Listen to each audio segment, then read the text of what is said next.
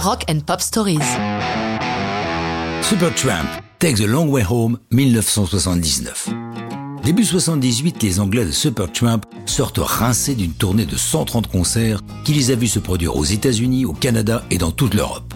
Even in the Quietest Moments, leur dernier album, ainsi que le soin apporté à leurs prestations scéniques ont fait grimper leur cote tant auprès du public que des critiques. Après un bref repos, ils attaquent l'écriture des chansons du prochain disque dans la maison de Rick Davis à Los Angeles. C'est là que vont naître les chansons de Breakfast in America, l'album phénomène. Pourtant ce disque aurait pu tourner à la catastrophe, tant la rivalité entre Davis et Roger Hodgson s'est exacerbée au fil des ans. Au contraire, c'est sans doute ce combat de coq qui va booster leur créativité. Dans un premier temps, le disque n'a qu'un titre de travail explicite, Working Title.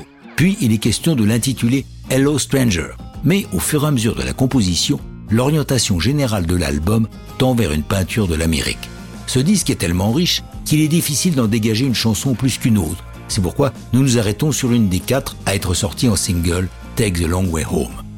Comme l'a expliqué Roger Hodgson, la chanson raconte l'histoire d'un type qui se croit très cool, mais qui au fond est le seul à le penser.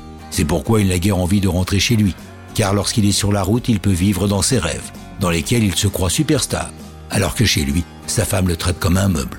Comme les autres chansons de l'album, Take the Long Way Home dégage une puissance inégalée jusqu'alors dans leur composition, avec le travail de Oxon au chant, au piano et à la guitare, et celui de son rival Rick Davis à l'orgamon, au Wurlitzer, au synthé et à l'harmonica.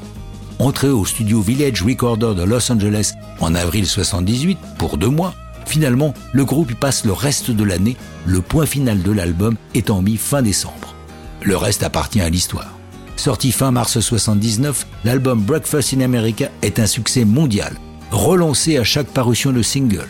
Take the Long Way Home sortant en quatrième position en juin 79 et grimpant dans le top 10 des classements. L'album va se vendre lui à 16 millions d'exemplaires, un chiffre à l'époque rarement atteint.